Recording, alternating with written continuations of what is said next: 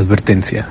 El siguiente episodio contiene material que puede lastimar la sensibilidad de algunas personas debido a la naturaleza gráfica de los crímenes. Se recomienda discreción. El destripador de Rostov fue un asesino en serie activo en la ex Unión Soviética entre 1978 y 1990. Su matanza de 12 años fue una de las más largas de la historia. Bienvenidos a Juego de Asesino.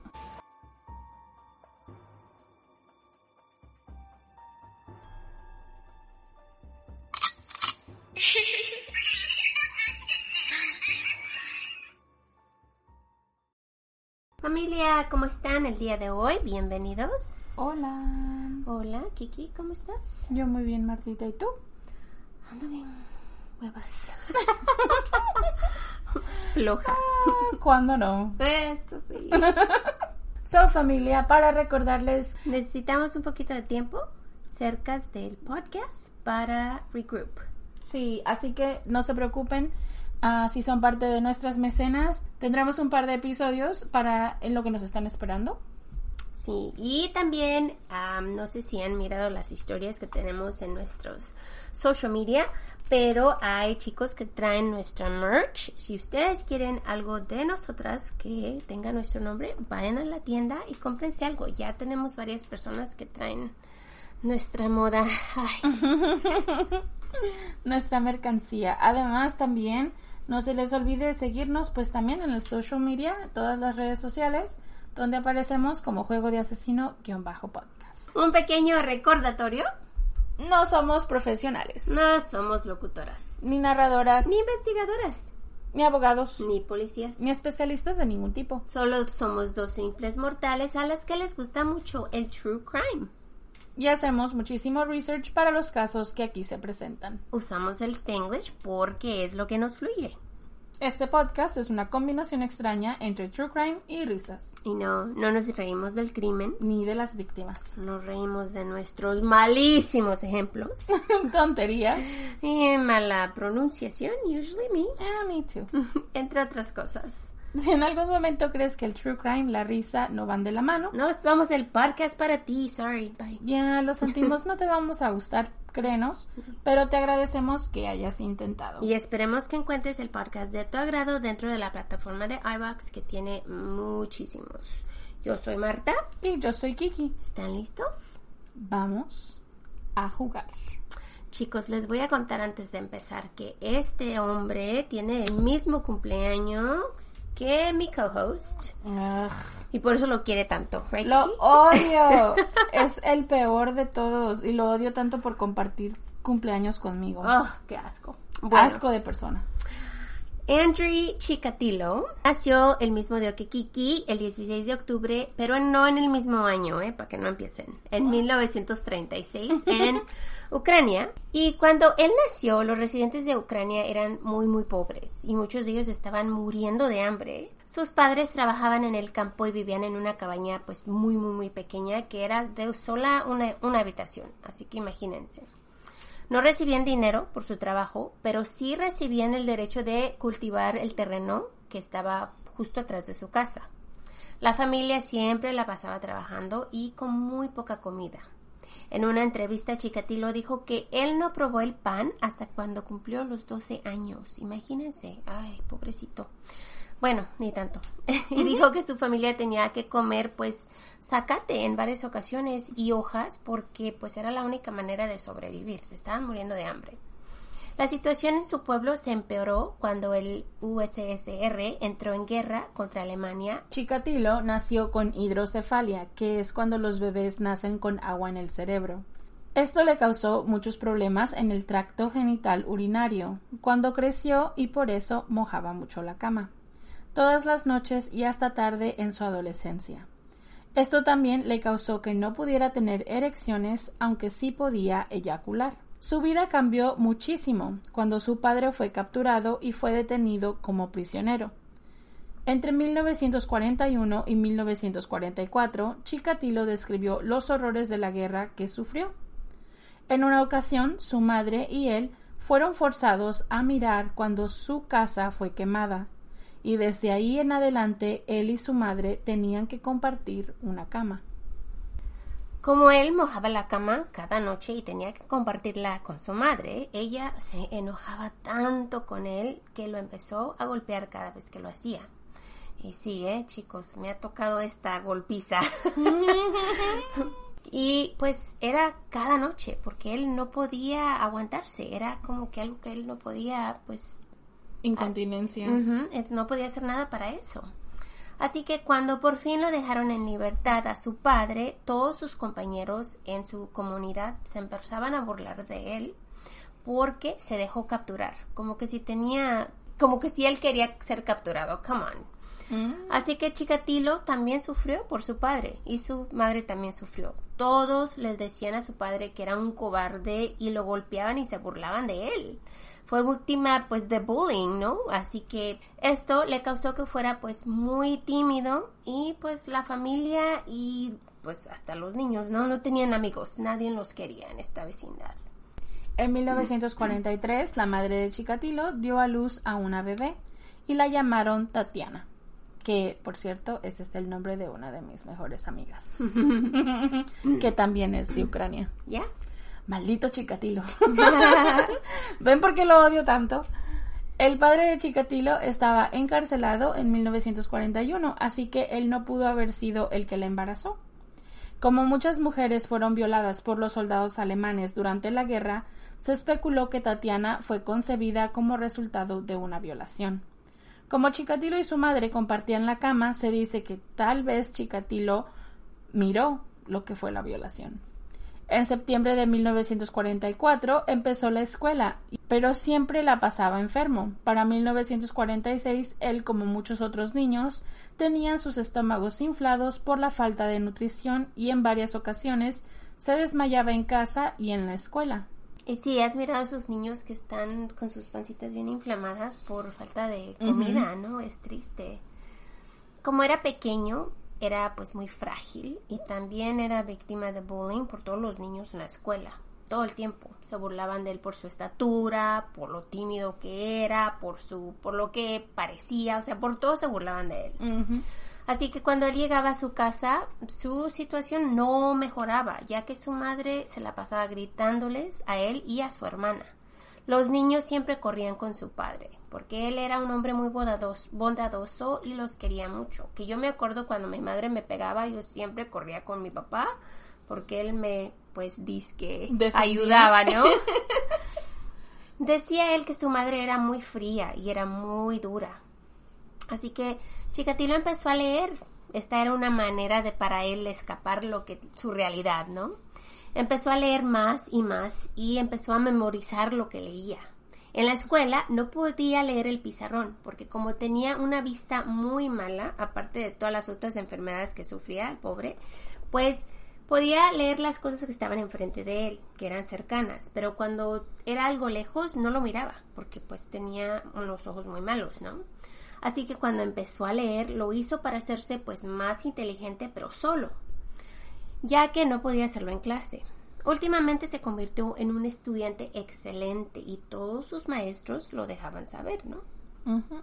Se me hace como puedes hacer líneas muy similares como con Ed Gain, Ujú. que Sí, son personas que que leen mucho, que se pierden en ese mundo del libro por para aprender y para saber cosas nuevas y como el todo alrededor no les ofrece nada diferente, pues por lo menos los libros, ¿no? Right. A los 14 años se convirtió en el editor de periódico de una escuela y poco después se unió a un grupo de jóvenes comunistas y se convirtió en uno de los líderes del grupo. Organizaba las marchas y juntaba a los jóvenes. Aunque en varias ocasiones él dijo que el aprendizaje no era fácil para él porque sufría de dolores de cabeza severos y también tenía una mala memoria. En una ocasión les contó a sus compañeros de escuela que cuando tenía 15 años tuvo relaciones sexuales con una chica, pero cuando salió la historia no fue contada exactamente como él la recordó. De acuerdo a la chica, Chikatilo trató de violarla y logró tumbarla al suelo, pero en cuanto ella cayó, él se había excitado tanto que eyaculó inmediatamente durante el pleito. Esto causó que se burlaran de él por la ridicu- ridiculez que había pasado según ellos. Es por esto que desde ahí en adelante sus experiencias sexuales fueron asociadas con violencia. Para 1954 se graduó de la high school y poco después tomó un examen para atender la Universidad de Moscow. Pasó su examen con calificaciones altas. Acuérdense que él es inteligente. Pero pues sus calificaciones no fueron aceptadas por la universidad y la razón que le dieron era porque pues no eran muy altas. Mm, Chikatilo sabía que sus becas no fueron aceptadas y que es porque su padre era considerado un traidor. Es por eso que no fue aceptado. Claro, esto es chisme, él piensa que eso y, hay gente que dice otras cosas, pero quién se sabe, ¿no? ¿Quién sabe? Pero él sabía que muchos otros amigos y personas que él conocía pues habían entrado con grados más bajos que, que él. Y sabía que pues tal vez era cierto que por su padre no lo querían. Que estaban haciéndole un targeting. Ándale. Qué feo es eso, ¿no? Cuando estás haciendo algo y alguien de tu clase tiene peores calificaciones que tú, pero por ser el consentido de la maestra. Sí, le dan todo. Es como tener esa suerte, pues, que muchos no tenemos, ¿no? Y tú como tonto trabajando para que te quede acá el sistema solar bien chido y... Y ya ellos casi con nada más de entrar una bolita dicen, oh, qué bonito. Ay, no. Hashtag trauma de la infancia. No. Pues trató en varias otras universidades, pero recibió las mismas noticias. No le aceptaron su beca y sin beca él no podía atender, no tenía dinero, ¿no? Así que por fin se dio por vencido y decidió mudarse a otro lado del país. Se mudó a Rostov en 1955 y trabajó por tres meses. Y por fin decidió que él quería ir a la escuela y fue a una escuela vocacional para poder ser un técnico de comunicación se encontró un trabajo de ingeniero de teléfonos. Así que, pues, a pesar de que no podía ir a la universidad, de todos modos pudo agarrar una educación, ¿no? ¿Sabes qué es lo curioso con estas historias? Que a veces siempre digo, ¿qué hubiese pasado si le hubieran dado una oportunidad en otro lado? O sea, a veces siempre pienso que hay puntos en en la vida de las personas que si no fueran seguidos de cierta manera, a lo mejor hubiese cambiado el outcome. Pues quién sabe, yo sigo con lo que se hace o se nace.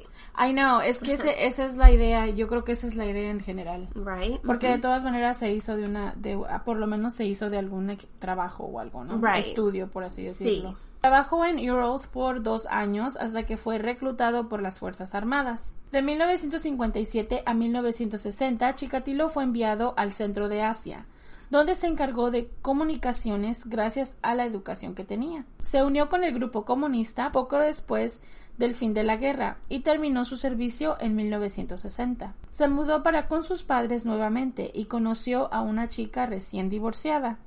Pero como no podía tener relaciones sexuales con ella, la relación terminó muy pronto. Como resultado, la chica comenzó a hablar mal de él, diciéndoles a las otras chicas de sus entre comillas, problemas en la cama. Estaba tan avergonzado que trató de quitarse la vida y por fin se tuvo que ir de su pueblo y se mudó nuevamente. Pues su hermana se empezó a preocupar mucho por él porque pues no tenía novias y no salía con chicas y pues pensaba que no tenía futuro, ¿no? Así que ella le presentó a una amiga, Feodosia Odnacheva, y los dos inmediatamente empezaron a salir juntos. Dos años después, en 1963, por fin decidieron casarse.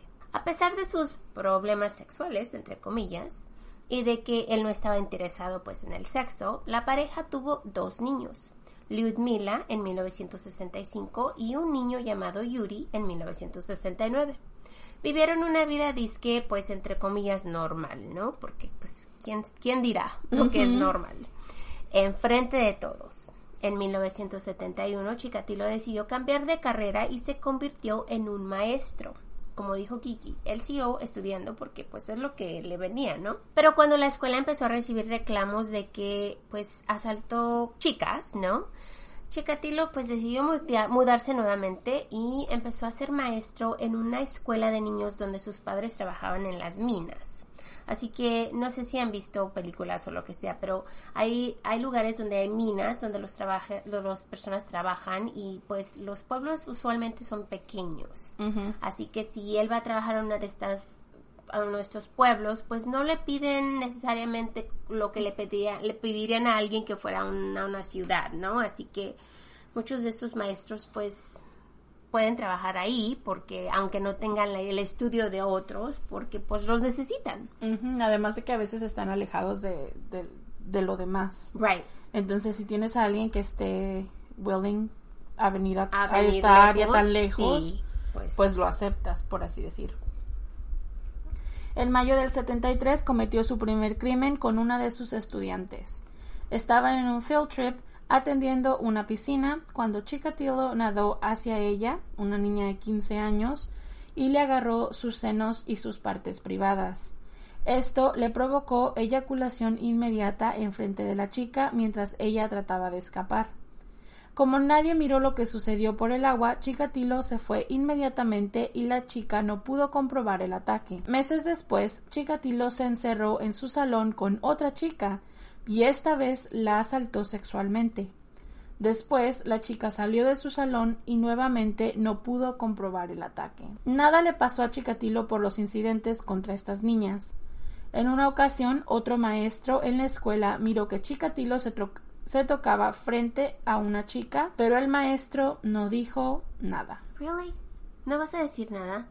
Come on. Uno de sus trabajos en la escuela era cerciorarse que las chicas fueran a dormir a la hora y en varias ocasiones entraba a las recámaras para ver si las encontraba semidesnudas. Pues después de varios reclamos, por fin Chikatilo fue forzado a resignar. El problema es que pues se fue discretamente y pronto encontró otro trabajo nuevo en otra escuela. En septiembre de 1978 perdió su trabajo porque la escuela no tenía dinero para pagarle a sus maestros. Pero no pasó mucho tiempo y nuevamente regresó a otra escuela. Empezó con sus cosas y recibió muchas más quejas.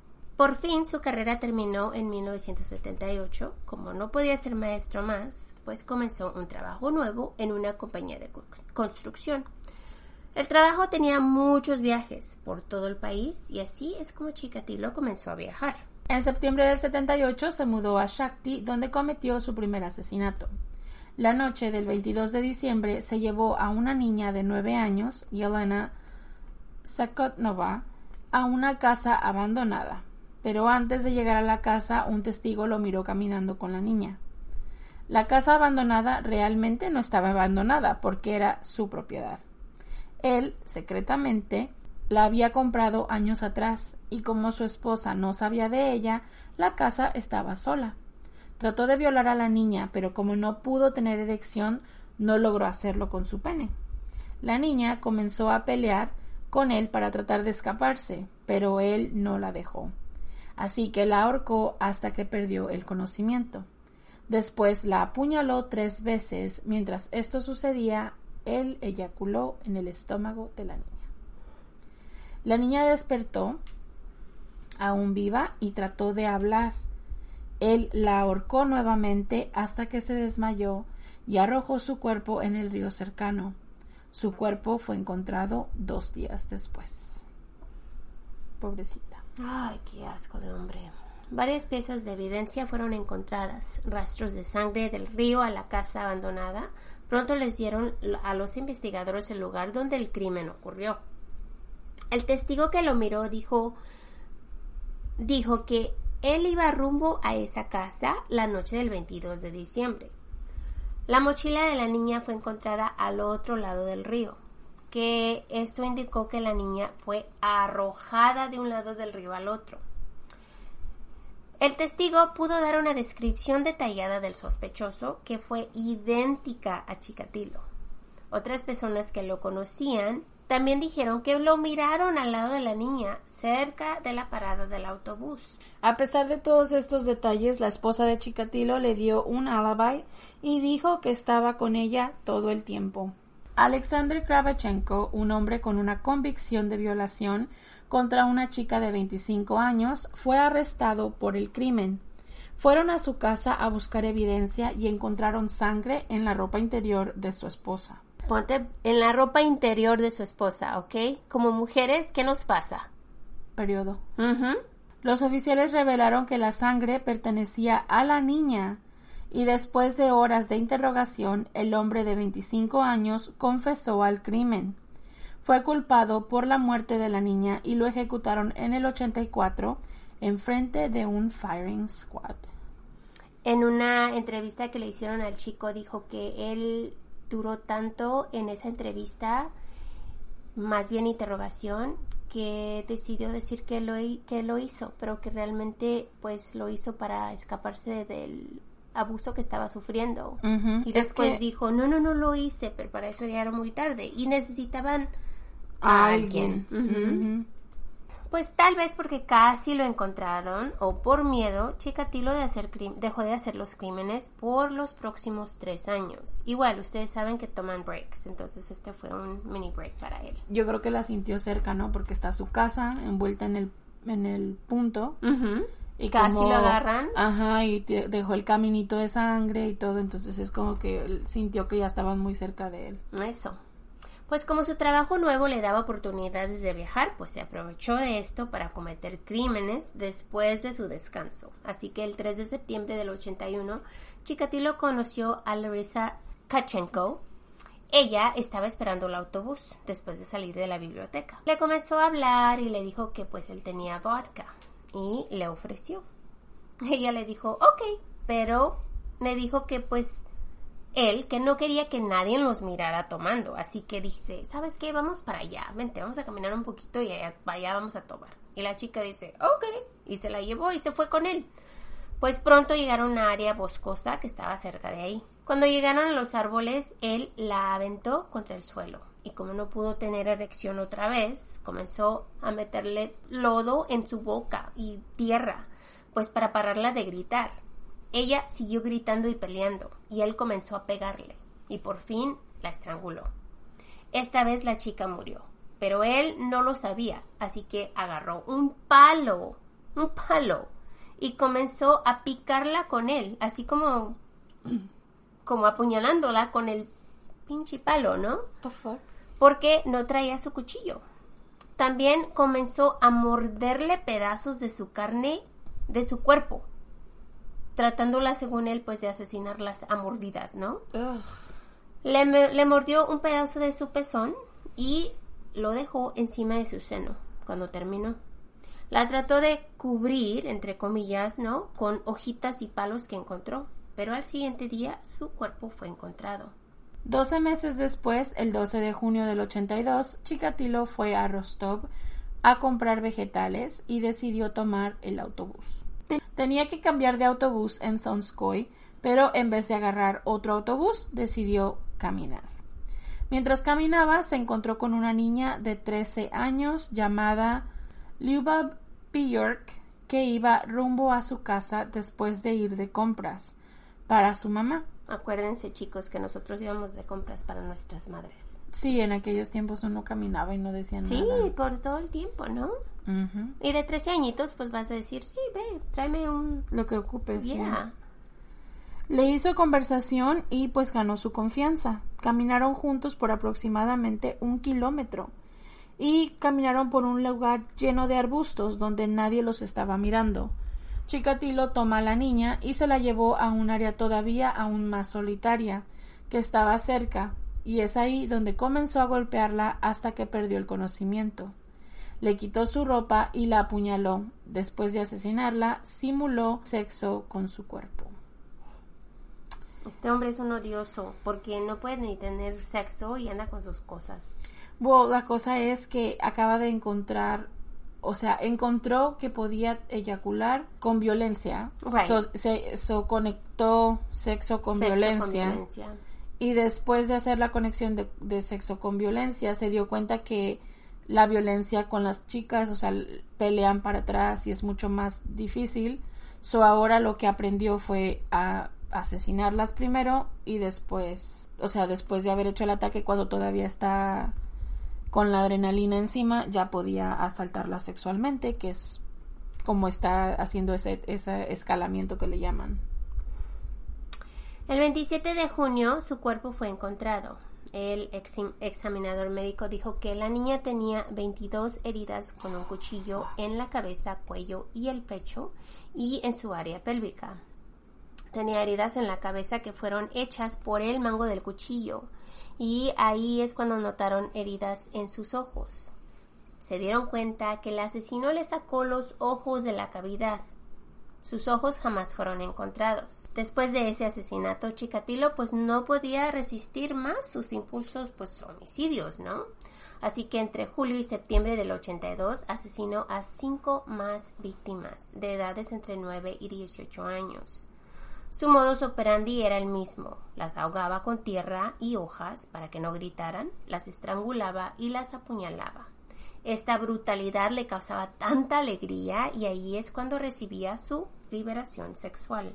Ay, ¿qué es lo que les digo? Escalamiento, escalamiento, escalamiento. Van aprendiendo cosas nuevas cada vez que lo hacen y se adaptan a sus, a sus, a lo que les place.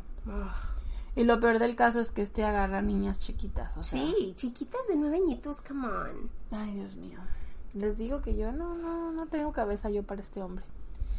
Empezó a atacar a sus víctimas de ambos sexos con enfoque en niños que no tenían hogar o que estaban escapando de sus casas. Como era un hombre tímido y no muy grande, las niñas eran atraídas a él. Le ofrecían cosas a los niños y los seguían. Cuando los llevaba a áreas con árboles y sin gente, es cuando se aprovechaba de la situación para tocar, atacarlos brutalmente con su mismo MO. Sabía que estos niños pasaban mucho tiempo en paradas de autobuses o trenes y ahí era el área principal de cacería. Se cree que tal vez consumió los ojos de Björk y es por eso que jamás fueron encontrados, porque desde ahí Todas las víctimas eran mutiladas y en varias ocasiones sus órganos sexuales eran quitados. También les quitaba las puntas de sus narices, lenguas y también los ojos. Cuando le preguntaron en una entrevista que por qué los ojos, dijo que él creía que sus víctimas mantenían una huella de su rostro en ellos, así que creía que se mantenía ahí después de la muerte también pues entre más y más víctimas fueron encontradas, más trataba de esconder que tal vez la Unión pues, Soviética tenía un asesino en serie rumbeando en las calles. Lo sé por qué, ¿no? O sea, como pueblo y como país, pues no, no necesitas una de estas personas pues en las calles, ¿no?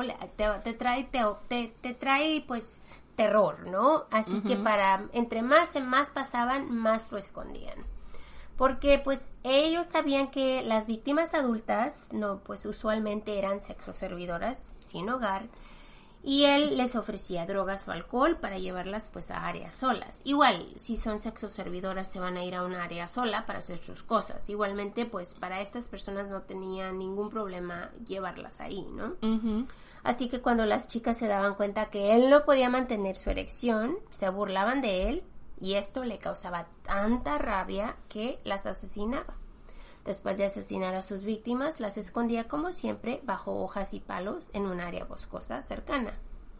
El 11 de diciembre del 82, Chikatilo estaba esperando el autobús cuando una niña de 10 años, llamada Olga Stamenchuk, llegó a la parada.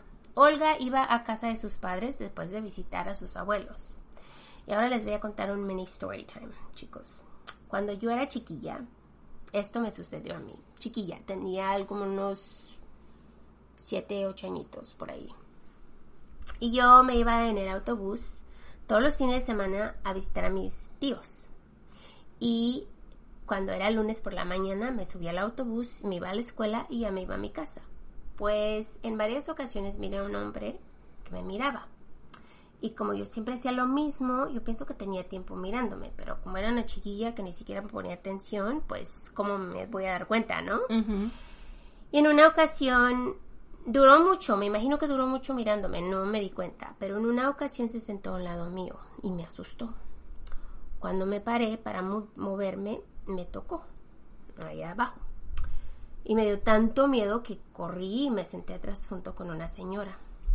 La siguiente semana hice lo mismo y el hombre estaba ahí. Esta vez me senté con una señora y le dije lo que estaba pasando y ella pues me mantuvo ahí hasta cuando pudo, ¿no? Y me siguió pasando, pero en vez de yo no ir con mis tíos como estaba acostumbrada, pues más bien me daba miedo y por fin le dije a mi madre. Y un día mi madre se subió al autobús conmigo a la misma hora y El tipo no sé si la miró o miró que iba con alguien, pero desde ahí pues ya no pasó. Pero imagínense, esto es horrible de que alguien tan pequeño que va solita, que pues tus padres piensan que vas a estar so bien, así como esta niña, y de repente un hombre asqueroso piensa que te puede tocar solo porque estás ahí. es, es, una cosa de las peores. Pero esto siempre me acuerda, en cuando estaba haciendo esta historia, es lo que me acordó esto, que esta niña se subió al autobús y pues estaba en el lugar equivocado al mal tiempo, pobrecita, ¿no? Sabes también que, que lo que pasa también tiene mucho que ver la época. Sí. Son los ochentas, los papás nos dejaban ir a donde sea. los ochentas, los noventas no tenías opciones de nada, o sea, era como, yo recuerdo, porque incluso yo recuerdo cuando estaba en la secundaria, mi mamá nos dejaba irnos en el autobús. O sea, todo el tiempo, era normal. Tenías 10, 11 años y estabas tomando un autobús a un lugar lejitos, o sea, ibas a una media hora, hora de distancia, o sea, oh, es un lugar considerable para una niña pequeña y aún así en esas etapas de la vida no es como que alguien te estaba cuidando y nunca pensábamos que algo nos iba a pasar, o sea, era lo último que se nos pegaba en la cabeza, ¿no? Y pues más en un autobús porque tú sabes que hace paradas, entonces lo que te es un viaje de 30 minutos pues te sale en una hora fácil, ¿no? Right, y hay muchísima gente también entrando y subiendo todo el tiempo, entonces en la vida se te va a ocurrir que algo malo te iba a pasar, bueno, en ese tiempo por lo menos. Yo ahora no se me ocurriría dejar subir a mi hijo en un carro. No, imagínate. Jamás. Pues en este caso, Chikatilo se le, se le acercó a esta niña y comenzó a platicar con ella pues la convenció a irse con él. De una manera u otra este hombre se las llevaba. Un hombre dijo que él miró a la niña de la mano con el hombre, alejándose de la parada del autobús. Igual, no hicieron nada para ayudarla, pero quién sabe si ellos pensaron que tal vez era el tío, el abuelo, el padre, ¿no? Se llevó a la niña a un campo de maíz cercano y la asesinó apuñalándola 51 veces en su cabeza y cuerpo. Empezó con, you know, 20, menos de 20 y ahora ya 51. Así que esto es... Quiero que, o sea, quiero que te imagines el, el rage Ajá. para hacerlo. Porque apuñalar a alguien debe ser el, eh, excesivamente like, difícil. O sea, estás en un movimiento constante, ¿me entiendes? Right, imagínate 51 veces. 51 veces. O sea, el, el, tipo de coraje, rabia, whatever it is que tienes adentro de ti para soltar 51 veces apuñalar a alguien. O sea, es, es mucho trabajo físico y mental. O sea, imagínate todo lo que estás viendo y aún así no. Ay, lo sigues haciendo. Right. Eso a mí, ugh, me revuelve el estómago. Después de la muerte, le abrió su estómago y pecho y le quitó los intestinos y su útero. Para esto la investigación estaba creciendo y decidieron agarrar al detective Major Mikhail Fetisov de Moscú para que tomara control de la investigación. Él reconoció que tenía un asesino en serie y asignó a Viktor Burakov, un analista forense, para que comenzara a investigar el área de Shakti. La investigación comenzó a buscar ofensores sexuales del área y a personas con enfermedades mentales. Para enero del 83, cuatro víctimas habían sido vinculadas al mismo asesino. Claro que la noticia pronto salió al público y muchos confesaron a los crímenes, pero las confesiones eran falsas. Solo eran personas que necesitaban atención y esto les trajo muchos problemas a los investigadores. Sí, mucho más trabajo innecesario, ¿no? Tenían una montaña de evidencia y estaban convencidos que el asesino tenía sangre tipo AB. También tenían semen o semen y cabello pues gris, ¿no? Cabello, ¿cómo se llama? Canas. cabello canoso, que fue encontrado en varias de las víctimas. Pero recuérdense que estos son los 80 y aún no tienen lo que tenemos ahora de ADN, y todo eso que pueda ayudarles, ¿no? Aquí imagínate el Rolodex y... Uh, ya. tarjetita por tarjetita. Oh my gosh. Chikatilo no asesinó otra vez hasta junio del 83, cuando una chica de 15 años de Armenia, llamada Laura Sarkisian, fue encontrada en una plataforma de tren en Chatsky. Para ese septiembre, cinco más víctimas aparecieron. La acumulación de cuerpos, todos asesinados igual y con las mismas heridas, por fin hizo que los investigadores realizaran que el asesino en serie estaba aumentando sus números. Y pues era el mismo, ¿no? Y de una forma caótica, ¿no? Horrible. Para el 84 los esfuerzos, esfuerzos policiales crecieron y empezaron a vigilar los lugares más populares de este, pues, asesino, ¿no? Las rutas donde las víctimas fueron encontradas, trenes, lo que es autobuses, o sea, todo donde habían ocurrido estos, estos crímenes es donde empezaron a la vigilancia, pues, más, ¿no? Primero era así como de uno, dos cuerpos, ok. Tres, cuatro, ok. Ya cuando llegaron como al décimo, ya era como, oh. Ok, tal vez tenemos problema, Maybe tengo que hacer un mapa de esto, ¿no? Oh my gosh. El 30 de octubre, el cuerpo eviscerado de Vera Shepkan fue encontrado. Vera era una sexo servidora de 19 años y aunque tenía las mismas heridas de las otras víctimas, sus ojos jamás fueron quitados. Se cree que la chica fue asesinada el 27 de octubre.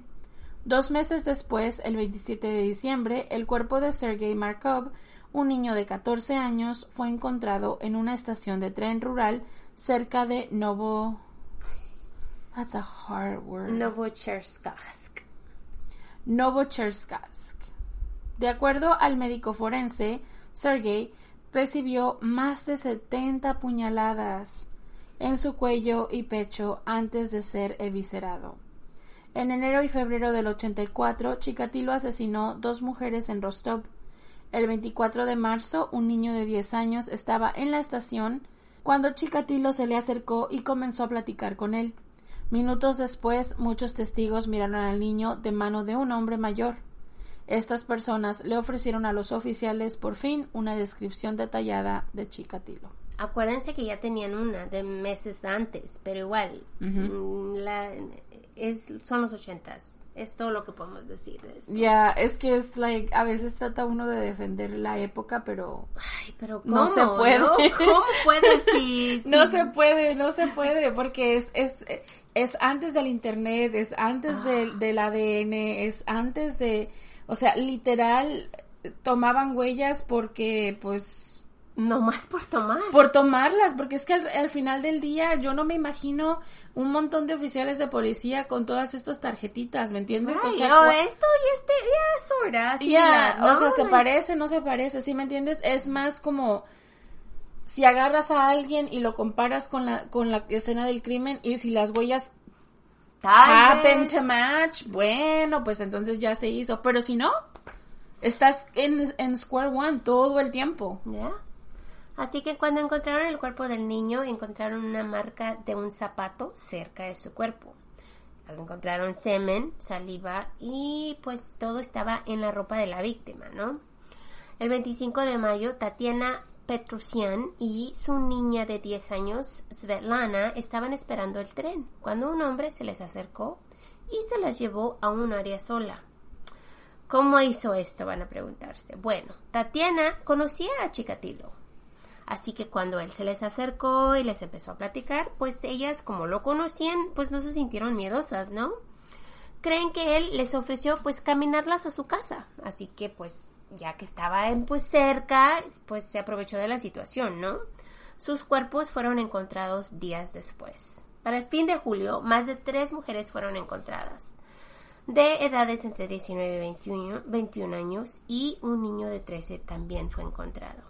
Así que no solo son mujeres, también niños. Y niños igual, niños pequeños, porque un niño de 13 aún es, es, chico, ¿no? Pero las mujeres podían subir de edad a los 21 años, pero los, los niños, me imagino que pues después de los 13 años pues eran muy altos, muy crecidos y ya no podía con ellos. Yo lo que me imagino es si las veía jóvenes, porque él no, me, no medía la, la edad. Yo creo que él estaba más bien observando si eran como pre cuando son preadolescentes y adolescentes, como cuando los ves en esa como línea, ¿no? En la edad, como en, esa, ajá. Eh, y creo que eso era lo que se basaba. Si las veía jovencitas, ahí iba.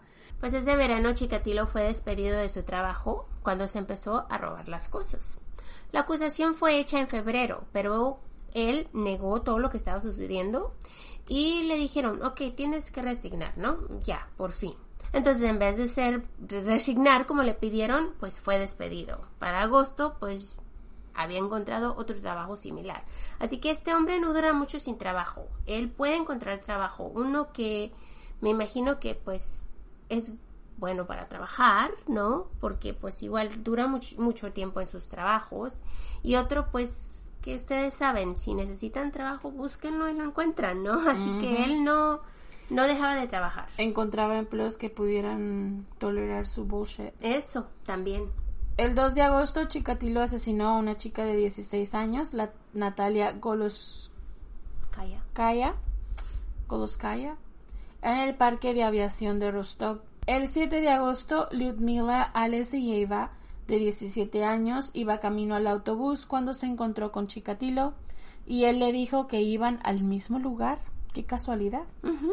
Y que él sabía de un shortcut. Él decía, oh, yo sé un atajo, te digo por dónde, ven. La chica lo siguió y es ahí donde él la atacó. Recibió 39 puñaladas y después la mutiló quitándole el útero. La siguiente mañana la chica fue encontrada y su labio de arriba estaba dentro de su boca. Horas después de asesinarla, Chikatilo viajó a Uzbek en un viaje de negocios y asesinó a Aymara Seidalieva, de 10 años. Dos semanas después, a un niño, Alexander Chappell, de 11 años, quien fue encontrado en el río, castrado y estrangulado y sin ojos, a solo unas yardas donde Lyudmila había sido encontrada. El 6 de septiembre, a una chica joven, Irina Luchinkaya, ella trabajaba en una librería y cuando salió de su trabajo en la noche, él la miró y la asesinó. Así que va creciendo su, su número. Lista de víctimas.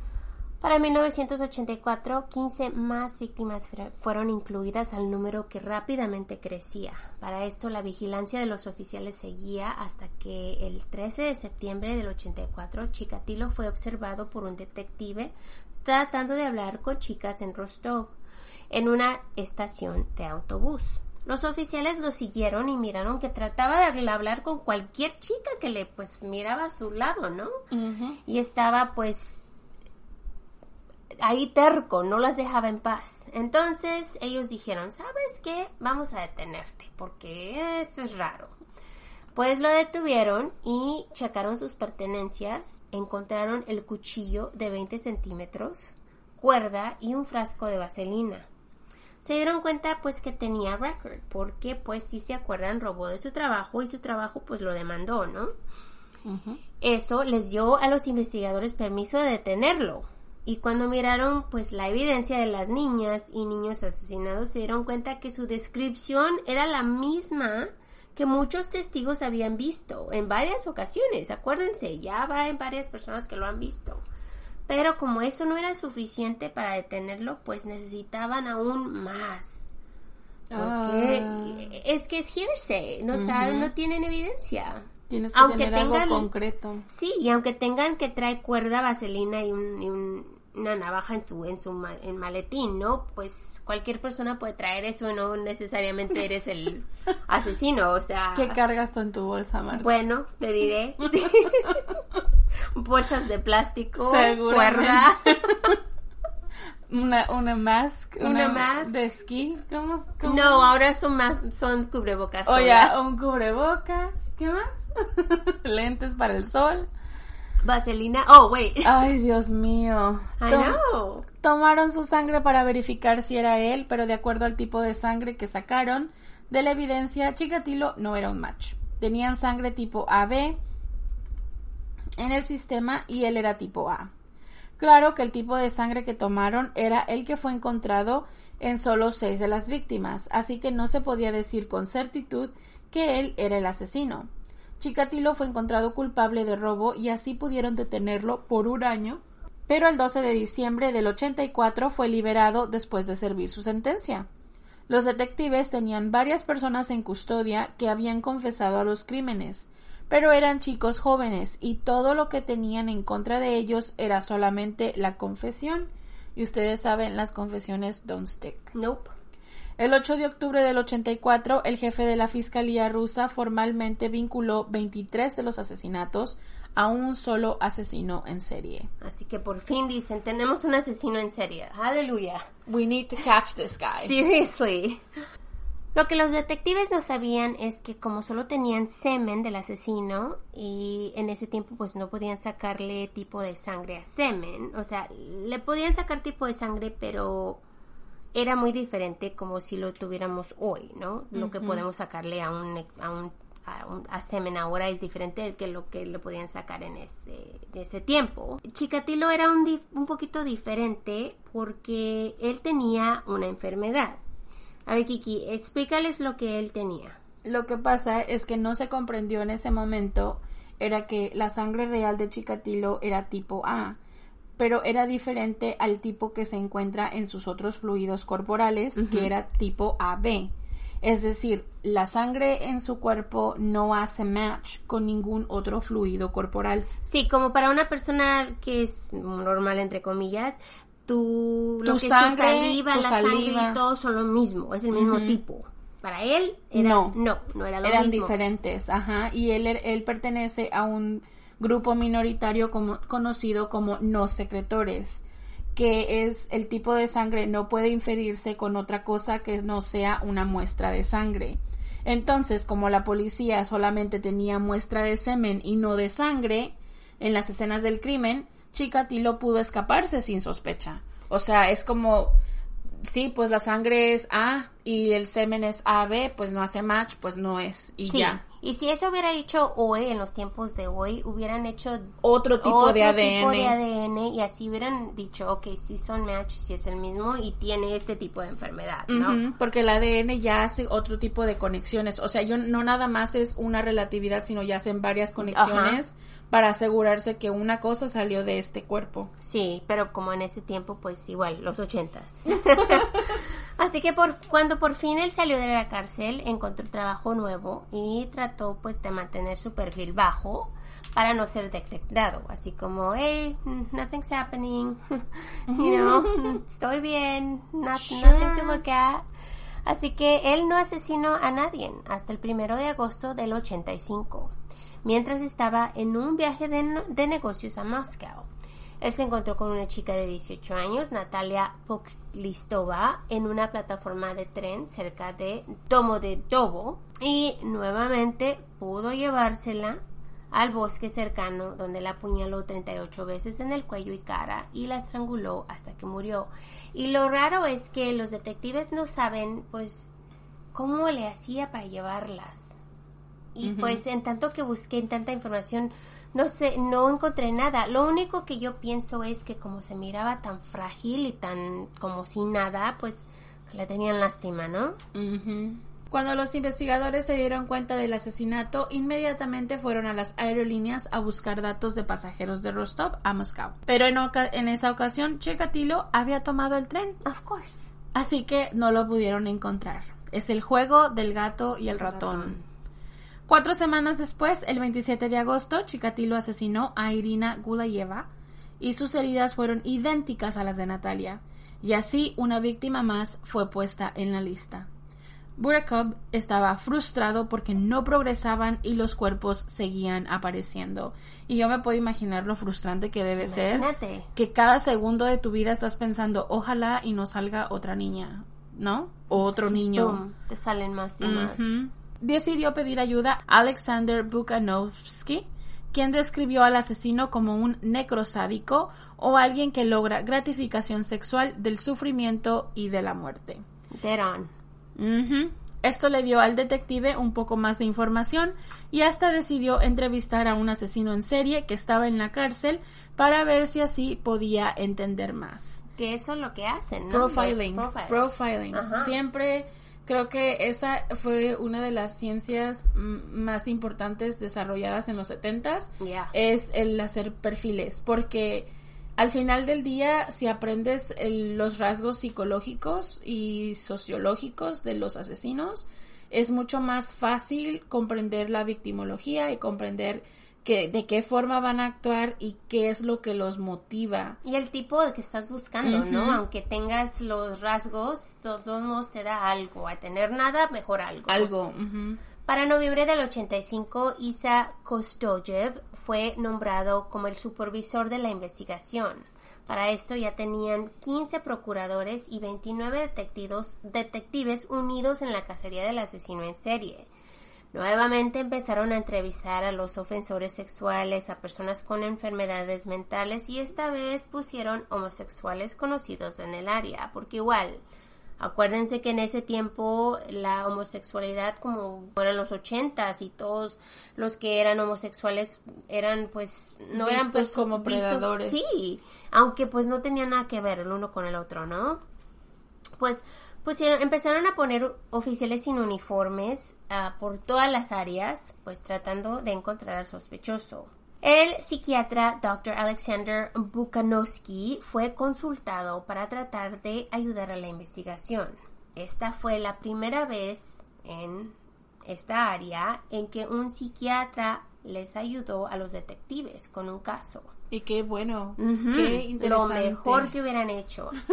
Todos los médicos forenses estaban disponibles para este psiquiatra, así que así es como por fin pudieron hacer un perfil psicológico del asesinato, el primero en la historia de Rusia. Que es bueno, es muy bueno. Sí, como... Mientras más profesionales en el caso, mejor. Ustedes saben, tenemos nuestra propia. Sí. Saluditos, Gaby. Saluditos, Gaby. El perfil decía así. Un hombre reclusivo de edades de 45 a 50 años que sufrió una niñez aislada y que era incapaz de coquetear a las mujeres. El individuo es educado, es casado y tiene hijos. Es un sádico que sufre de impotencia y que solo puede lograr excitación sexual cuando mira el sufrimiento de sus víctimas. Los asesinatos en sí eran análogos a las relaciones sexuales, que este individuo era incapaz de realizar, su cuchillo era utilizado como su pene porque su pene no funciona normalmente.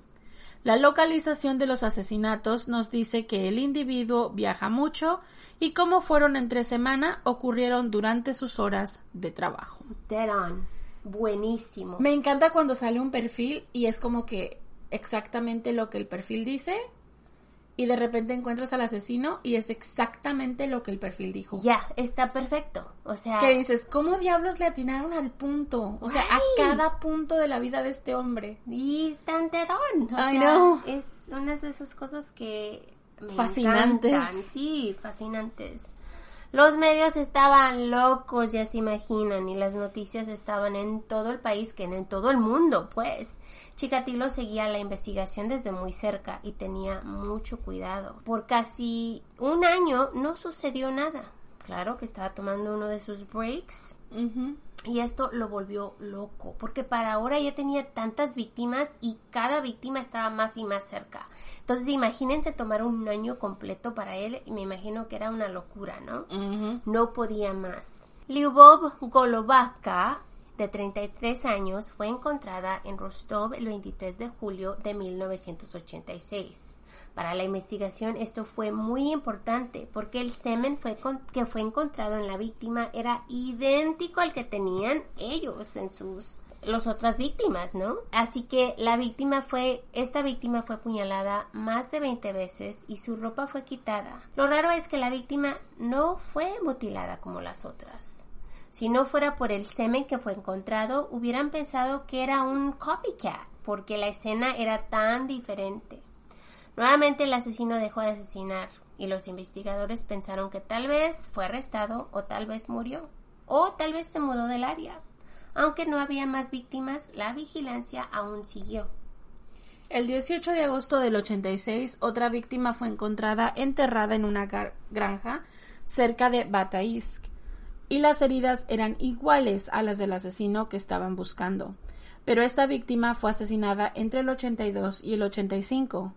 La víctima era una chica de 18 años llamada Irina Pogoreilova. Irina era una secretaria que desapareció años atrás, después de salir de trabajar, y su cuerpo no había sido encontrado hasta ese momento. Su cuerpo fue abierto desde su cuello hasta sus genitales. Sus senos fueron quitados y también sus ojos. En esta ocasión, el asesino trató de esconder el cuerpo, es por eso que la encontraron enterrada. Se cree que tal vez fue una de sus primeras víctimas y aún no tenía el valor de dejarla al aire libre como a las otras. Entonces, esta fue una víctima que ya tenía muchísimo, pues, enterrada y no sabían exactamente su fecha de muerte, ¿no?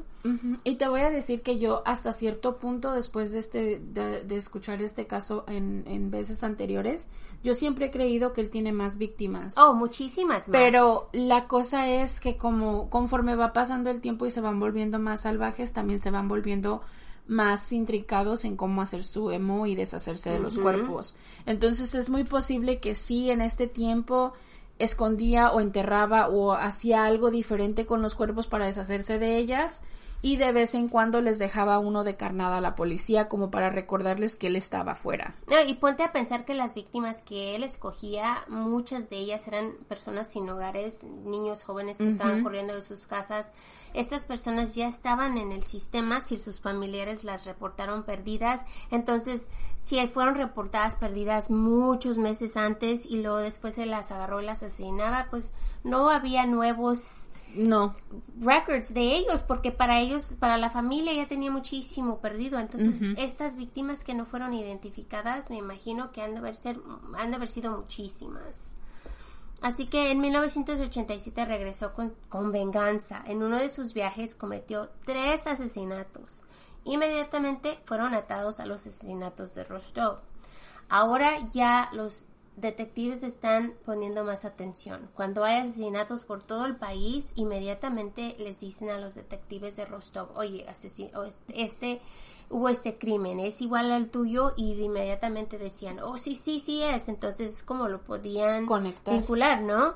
Así que el primero fue el 16 de mayo del 87 cuando asesinó a Oleg Makaren, Makarenko de 12 años en Rebda el niño no tenía hogar y cuando Chikatilo lo merió le ofreció comida. El niño tenía tanta hambre que aceptó y lo asesinó. El niño no fue encontrado hasta 1991. En julio, Iván Bilovetsky de Zaporizhia y en septiembre, Yuri Tereshno de 16 años en Leningrad. Así que no dejó de asesinar, sino se fue del área y cuando descubrieron los cuerpos muchos años adelante es cuando se dieron cuenta que era el mismo asesino de Rostov. Igual como les dijimos hace momento, siguió asesinando y me imagino que por eso podía durar tanto tiempo como en resting. No estaba en resting, me imagino que se iba a otras a otras áreas a hacerlo donde hubiera menos importancia. Además, por ejemplo, si te vas a como él que conocía áreas mineras y esas cosas, te vas a un área así alejada del, del mundo, en medio de la nada, ¿quién se va a dar cuenta que, oh, hay un cuerpo? Uh-uh. Así que en 1988 regresó y asesinó a Krasny Sullen en abril. Krasny no fue encontrada hasta abril, pero cuando la encontraron utilizó su mismo MO. El asesinato fue diferente porque usó un pedazo de cemento para asesinarla y no un cuchillo. Pensaron que tal vez no había sido él y se quedaron con las dudas. En mayo encontraron a Aleski Coronillo. Aleski de nueve años fue asesinado igual como las otras víctimas. Inmediatamente se dieron cuenta que había regresado. El 14 de julio, Ivengi Muratov, de 15 años, fue encontrado. Aunque su cuerpo estaba tan descompuesto, aún se dieron cuenta que era otra víctima del asesino. Chikatilo no asesinó nuevamente hasta el 28 de febrero del 89, cuando Tatiana Rizova, de 16 años, fue encontrada despedazada y otra víctima más para los detectives. Cámaras y personas escondidas con cámaras de fotografía se la pasaban en las paradas de autobuses y trenes. Tratando pues de vigilar, ¿no? Pues tratando de encontrar algo. Es que qué desesperación. Tienes años y años y años siguiéndolo y no. Y nada. Y no das, no das con alguien. El 14 de enero del 90, Andrei Krachenko estaba fuera de un teatro. Cuando Chikatilo se le acercó, le prometió mostrarle una película en su casa. El chico se fue con él y cuando llegaron a la casa, él lo apuñaló y lo emasculó. Su cuerpo fue encontrado en un área boscosa al mes siguiente. Siete semanas después, Yaroslav Makarov, de 10 años, desapareció de la estación de tren y fue encontrado eviscerado al siguiente día. Para marzo, el público estaba pidiendo respuestas. La intensidad de la investigación creció en los años siguientes. Para marzo del 90, seis más víctimas fueron vinculadas al asesino en serie que estaban buscando. Para el 3 de agosto, tres víctimas más fueron encontradas. El 4 de abril, Lubiok Suyeva iba viajando en autobús cuando Chikatilo empezó a platicar con ella. Mientras caminaba la mujer, pues no se dio cuenta que iban en un área sola. La jaló donde nadie los miró y la asesinó. Esa era su amor. Su cuerpo fue encontrado el 24 de agosto. El 28 de julio, Víctor Peitov, de 13 años, estaba esperando su tren cuando se acercó Chikatilo. Nuevamente se llevó a este niño a un área sola donde lo asesinó. El 14 de agosto, Iván Formin fue asesinado cerca de la playa. Para esto, más y más víctimas estaban apareciendo en estaciones de tren. La policía tenía un plan. Mandaron a 360 hombres distribuidos por las estaciones de tren en toda la ciudad. La operación empezó el 27 de octubre del 90. El 30 encontraron otra víctima, Vadim Grom, de 16 años. Inmediatamente se dieron cuenta que estaban agregando más y más víctimas a la lista. El mismo día, Víctor Tishenko bajó de un tren cuando Chikatilo lo miró y también se lo llevó. Aunque la estación estaba llena de policías que estaban buscando al asesino, nadie se dio cuenta cuando el chico se fue con el hombre. Su cuerpo fue encontrado hasta el 3 de noviembre. Imagínate, tantas personas mirando y no miran cuando un niño se va con un extraño. Come on. Pero es que creo que la, la parte esta de su emo, de ser, de ganarse la confianza, Me imagino que lo hace no ver muy ven. normal. Yeah. Ajá, o sea, es como se gana la confianza de la persona con la que va y les pregunta y pues se van con él por la buena. No es como que están pataleando ni nada de eso, ¿me entiendes? eso, ya. Porque es un mani- una manipulador. El 6 de noviembre del 90, Svetlana Korostik, de 22 años, fue asesinada y mutilada cerca de la estación en Dolenskos. Cuando Chikatilo regresó a la estación, Igor Rybakov miró que Chikatilo entró al baño y en directo al zinc para lavarse las manos y la cara. Ahí es cuando él notó sangre. Se miraba muy sospechoso, aparte de la sangre que traía en la cara y en el cuello. El oficial le dijo, "Mm, enséñame tus papeles, ¿no? Porque pues en otros países creo que tienes que traer tus papeles para mostrar, y más en esos tiempos, porque pues no sé cómo funcionaba la cosa, pero siempre traían sus papeles. Me imagino que era como un ID, o algún pasaporte tipo de o algo algo. así. Y pues como no tenía razón de arrestarlo, pues solo pues agarró su información y cuando regresó a su trabajo hizo su reporte, porque ustedes saben que los oficiales tienen que hacer sus reportes. Pues, ¿Sabes? Aquí es donde digo, puta maldita tecnología que no llegó a tiempo. I know. Porque, o sea, te imaginas aquí, aquí, o sea, aquí en los Estados Unidos, tú le das tu ID a un oficial, él va a su, a su carro, coche, con su computadora, pone tu nombre Boom. y boom, tienes todo el récord criminal de una persona si es que lo tienes. Y si no tienes nada, no sale nada. No. Entonces aquí el, el oficial dijo, este hombre está raro, sospechoso, Pero que pues, me dé su ID. O sea, si, si él hubiese tenido una computadora en ese tiempo, checa y va a salir, pum, el récord. Sí, porque en este caso solo lo que tienes es que trae una mancha de sangre en el cuello en la cara. Ajá. Mm, pero ¿qué? Es todo lo que es tienes. todo lo que tienes. Y ya después dices, bueno, ok, me voy a llevar el nombre y de aquí a que llego al, a la- a la- al precinto y de aquí a que me acuerdo de sacar la tarjeta y el nombre y de aquí a que reviso el récord del hombre, pues ya pasaron un montón de días. Y pues en este, en este ah, caso, él llegó, como dijo Kiki, hizo su reporte, puso el nombre de sospechoso en ese reporte, pero no fue hasta el 13 de noviembre cuando el cuerpo de Svetlana fue encontrado. Inmediatamente llamaron al oficial que estaba vigilando esa estación, porque acuérdense que tienen oficiales por todos lados. Y él dijo, oh, sí, esto sucedió cuando yo estaba haciendo mi, mi, Mi mi vigilancia, turn, mi vigilancia, ¿no? Aquí está mi reporte.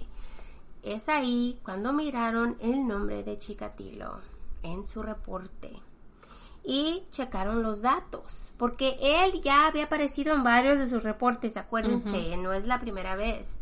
Y se dieron cuenta, pues, que cruzaba pasos, que en cada ocasión que salía este hombre, pues por raro o por cualquier otra cosa, pero lo tenían en más de una ocasión.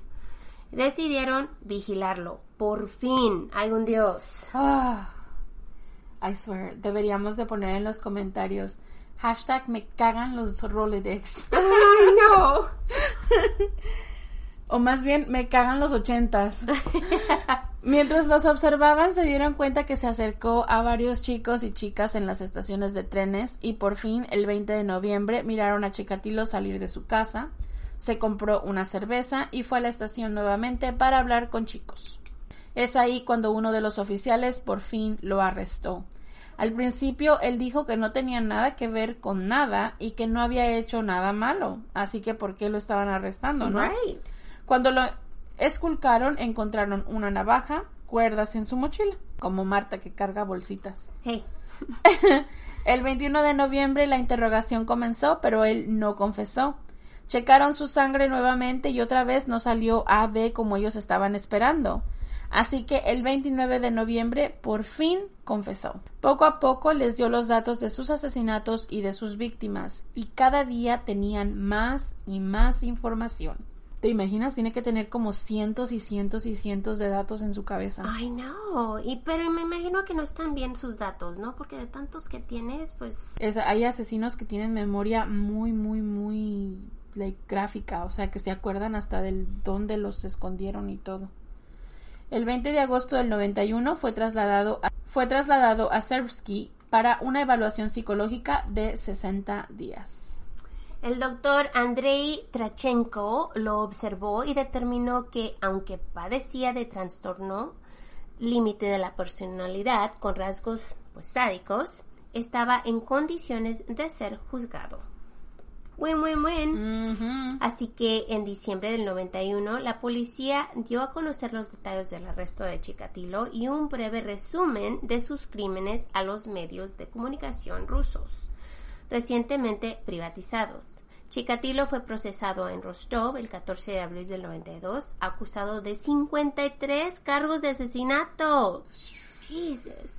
Además de cinco cargos de agresión sexual contra menores cometidos cuando era maestro. Cinco, come on, había más. El 9 de agosto, la defensa presentó sus alegatos finales ante el juez. Al comenzar su argumento de cierre de 90 minutos, el juez Kabibulin primero dijo que no confiaba en que su voz fuera escuchada por encima del clamor general, entre comillas, ¿no? Por represalias contra Chikatilo. Antes de cuestionar la confiabilidad de la evidencia forense presentaba presentada en el juicio y describir áreas de las confesiones de Chikatilo como sin fundamento. El 15 de octubre, el juez Akub Sanov condenó formalmente a Chikatilo a muerte más de 86 años por los 52 asesinatos y cinco cargos de agresión sexual por los que había sido declarado culpable. Happy fucking birthday. Chikatilo pateó su banco a través de su jaula cuando escuchó el veredicto y comenzó a gritar insultos. Ay, no le gustó su present. Sin embargo, cuando se le dio la oportunidad de pronunciar un discurso en respuesta al veredicto, volvió a guardar silencio. Al dictar sentencia final, el juez hizo la siguiente observación. Lo voy a citar tomando en consideración las horribles fechorías de las que es culpable, este tribunal no tiene más alternativa que imponer la única sentencia que se merece. Por lo tanto, le condeno a muerte. ¡Bam! Yes, baby. Inmediatamente Chikatilo fue llevado a la celda del tribunal, eh, a su celda en la prisión, para esperar su ejecución. Presentó una apelación contra su condena ante el Tribunal Supremo de Rusia, pero esta apelación fue rechazada. Gracias. En el verano del 93. Tras el rechazo de su apelación ante la Corte Suprema, Chikatila presentó una apelación final de clemencia ante el presidente Boris Yeltsin. Esta última apelación fue rechazada el 4 de enero del 94. Y por fin, el 14 de febrero del 94, Chikatilo fue sacado de su celda del corredor de la muerte a una habitación insonorizada en la prisión y ejecutado con un solo disparo detrás de la oreja derecha. Cheap and fast. Wow. Así que imagínense. Imagínense. Una sola bala y boom. Pues fue enterrado en una tumba sin nombre en el cementerio de la prisión. Yeah, go fuck yourself. Go fuck yourself is right. Porque este tipo no merece nada más bueno porque es un hijo de, tú sabes. Sí. Like seriously, seriously. Y es que sí, tuvo una infancia muy jodida y todo esto. Bla, bla, bla. pero, chicos, no, o sea, yo conozco mucha gente que tiene la vida bien jodida también y no por eso acaban haciendo este tipo de mierda, o sea... Right? No, no, o sea, no. ¿cómo vas, a, ¿cómo vas a hacer algo solo porque, pues, tienes una vida mala? Come on. O sea, que no que sea esa su... Porque obviamente aprendimos ya que su, su motivación, por así decirlo, es muy posiblemente sexual. Pero igual y digo, ay, o sea... No, no sé, chicos. A mí esto no, no... No me cae. Pues Pero en fin. Como dice Kiki, este hombre es uno de los peores. Am, yo no conocía su historia, pero ella sí. Ay, porque compartimos cumpleaños. Y, y ya me ha dicho, me ha dicho Kiki varias veces, ¿cómo odio este hombre? ¿Cómo odio este hombre? Le digo, sí, Kiki, pero Hay come on. que cubrirlo. Yo no. Es que te cum- es que cumplimos años el mismo día, hijo de puta, no lo quiero. Nadie lo quiere, así que cuando lo hice, por fin, cuando llegué al final dije, oh my god, por fin tenemos a alguien que realmente merecía lo que le dieron y pues en otros países ustedes saben es diferente. Sí. Así que aquí se termina la historia. Esperamos que les haya gustado y si gustan acompañarnos a nuestro siguiente segmento.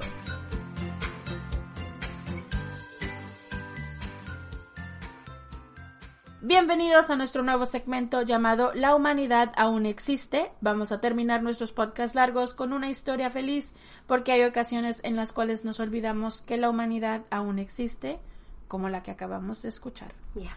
Si quieres compartir tu historia, por favor, mándanosla a nuestro email juego de asesinos gmail.com o por mensaje de Facebook, Instagram o Telegram.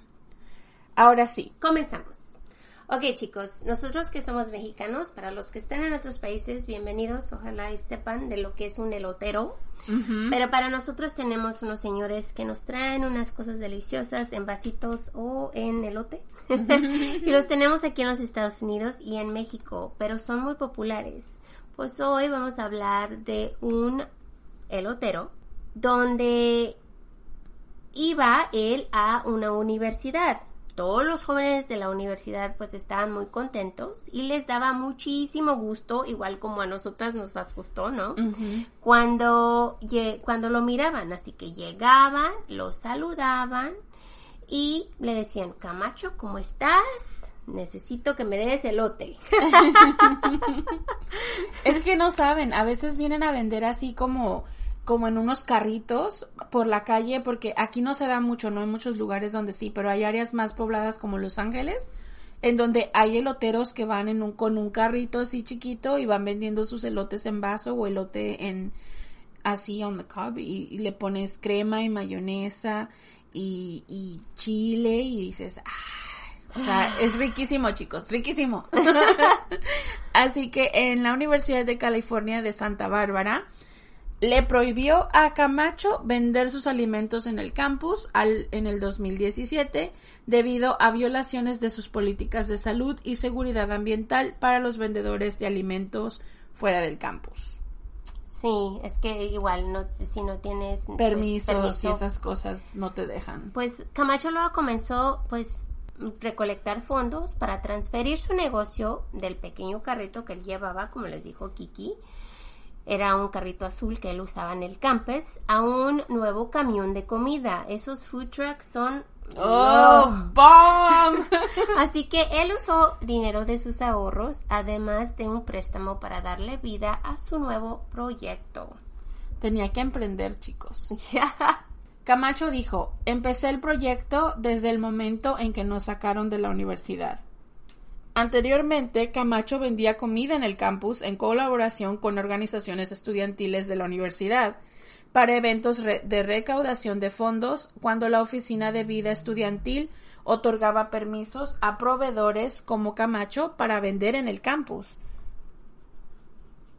Algunas de las organizaciones estudiantiles con las que trabaja Camacho intentaron recaudar dinero para ayudarlo después de que pues se le prohibió vender pues ahí, ¿no? En, el campus de la universidad.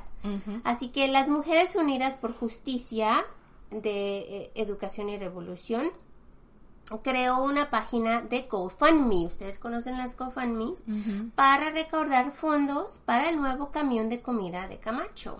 O sea, no se metan con nuestros elotes. Sí, así que el, grupo se llama Mujer, o sea... Eh, eh, las siglas. sí, ajá, es Mujer.